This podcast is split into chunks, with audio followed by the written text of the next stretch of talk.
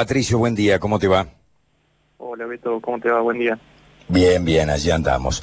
Bueno, ah, nos sorprendimos realmente, ¿no? Cuando leímos esta información, el viernes creo que fue de la semana pasada, dos millones ochocientos mil eh, personas falsearon su declaración jurada o cobraron por lo menos el IFE sin que les haya correspondido. Exactamente es así, esos son los números y llama mucho la atención porque eran datos que están disponibles, que cualquier ciudadano, digamos, puede accederlos y nadie se había percatado o nadie al menos le había prestado la atención que merecía o, lo hicieron a sabiendas de que, de que estaba mal. Eh, en principio plantear y dejar claro que, el IFE eh, plantea un objetivo razonable, de hecho en, en otros países de Latinoamérica también se han aplicado programas similares como es el el caso de Brasil, el caso de Paraguay, e incluso en Chile se llama IFE también. Eh, pero lo que, lo que falló acá eh, es el diseño, es cómo se implementó. Porque decimos que el IFE no, no, no es eficiente.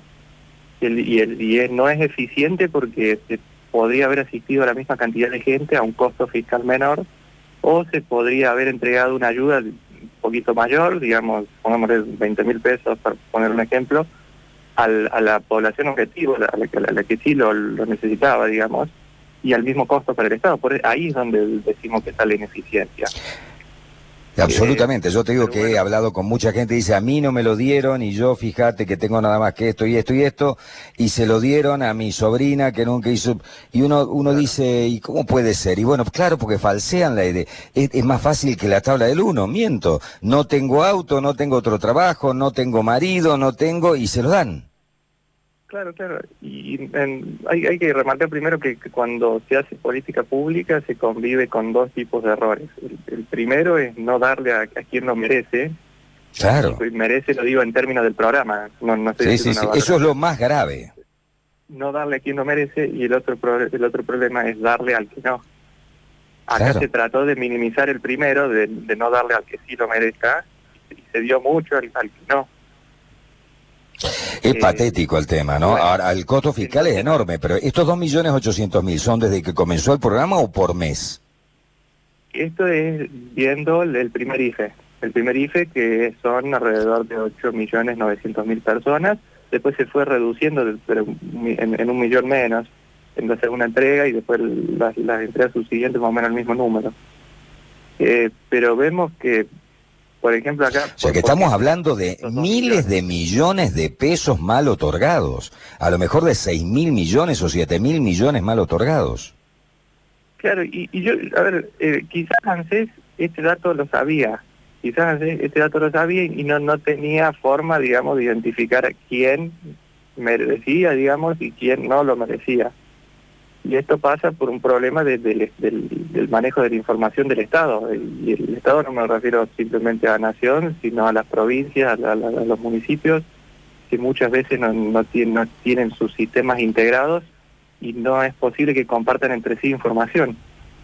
Muchas veces pasa que uno tiene que tramitar algo en la provincia y tiene que presentar algo que que está en, el estado, ante el Estado Nacional y tiene que pedírselo para después presentárselo a la, provincia y es el, Estado, es el mismo Estado. Y bueno, y ese tipo de problemas son los que después, cuando pasa algo así como ahora la, cuarentena, eh, surgen a la luz de que existen personas con necesidad y no las podemos identificar. Es patético realmente, ¿no? Es muy triste lo que está planteando. ¿Y cuánto tiempo les llevo descubrir esto? Y en primer lugar esto surge a raíz de que ANSES publica un, informe de cuántas personas habían sido beneficiadas eh, con el IFE y surge que hogares unipersonales había 4 millones 100 mil personas. Y ahí nos llamó la atención porque sabemos que hogares unipersonales, no, no hay 4 millones eh, de hogares unipersonales en Argentina. Unipersonales es cuando la persona vive sola. Sí, sí, sí. No, no tiene ni siquiera un hijo o alguien que junto y uno ve los datos de INDEC que se asemejan lo más posible a la, realidad y nos dicen que hay un millón trescientas mil personas que viven en hogares unipersonales. Entonces ahí hay tres millones en el medio que se nos estaban perdiendo. Y, claramente creemos que es un error de que, de que digamos, o, se falseó la declaración jurada o se cambió el domicilio o hubo algo que igual que, antes se le pasó por alto. Ay, ay, ay, ay. ¿Y esto no tiene ningún tipo de remediación o de solución? No, a ver, en primer lugar, sí, sí se podría haber mejorado en qué términos, en que, en que el Estado Nacional le hubiese pedido información a las provincias, en que hubiese accedido, digamos, a las bases que tienen las provincias, por ejemplo, las provincias cuando tributan necesitan información de la, de la de la riqueza o la información acerca de los ingresos de sus ciudadanos. Entonces vos, si la Nación te hubiera pedido a las provincias la información que tienen las provincias, quizás se podría haber refinado un poco más esa búsqueda. Sin embargo, no se hizo, se utilizaron, por lo que se sabe, la información que sí tiene disponible ANSES y, y no la que tienen las provincias. Entonces, sí fue perfectible. Pero lo otro es el tema este que se viene, se viene arrastrando desde, y no es culpa de, este gobierno, sino de, la política en general, de esto de un Estado que tiene sistemas de información que son nativos, que no están integrados, que no, no, son modernos. Uno ve que, que, existe cierta voluntad de modernizarse en, en, la misma nación, en, a veces en ANSES, en AFIP, incluso las provincias de Cava, acá incluso Córdoba, que estamos siendo vanguardia eh, pero no, no alcanza, no alcanza. Dios. Eh, ¿Pueden ser 6.000 o 7.000 millones mal otorgados? Digo, si 2 millones 800 únicamente en la primera cuota y ya venimos por el tercer IFE. Y a ver, en, es probable que se sigan dando estas situaciones. No, claro, ese es el tema. Y para adelante, ¿cómo lo remediamos? Porque ahora vendrá el nuevo IFE. No le van a soltar la mano a la gente y va a seguir cobrando gente que no tiene. Claro, por eso uno escucha, cobró el IFE y decidió hacer la fiesta de cumpleaños. Cobró el IFE y decidió hacer. O sea, no, ninguna cuestión vinculada a la necesidad básica. Y claro, es gente que en realidad falsea, no lo necesita, le viene de arriba, digamos. Claro, claro, y hay que que claro que esto lo criticamos, ¿no? Porque hay gente, en el medio hay gente que sí lo necesita y mucho. Claro que sí. Hay gente que lo necesita y no lo tuvo, no lo obtuvo. Y hay gente que no lo necesita y lo sigue cobrando. Exactamente. Bueno, lamentablemente el, el, el Estado argentino funciona funciona así, ¿no?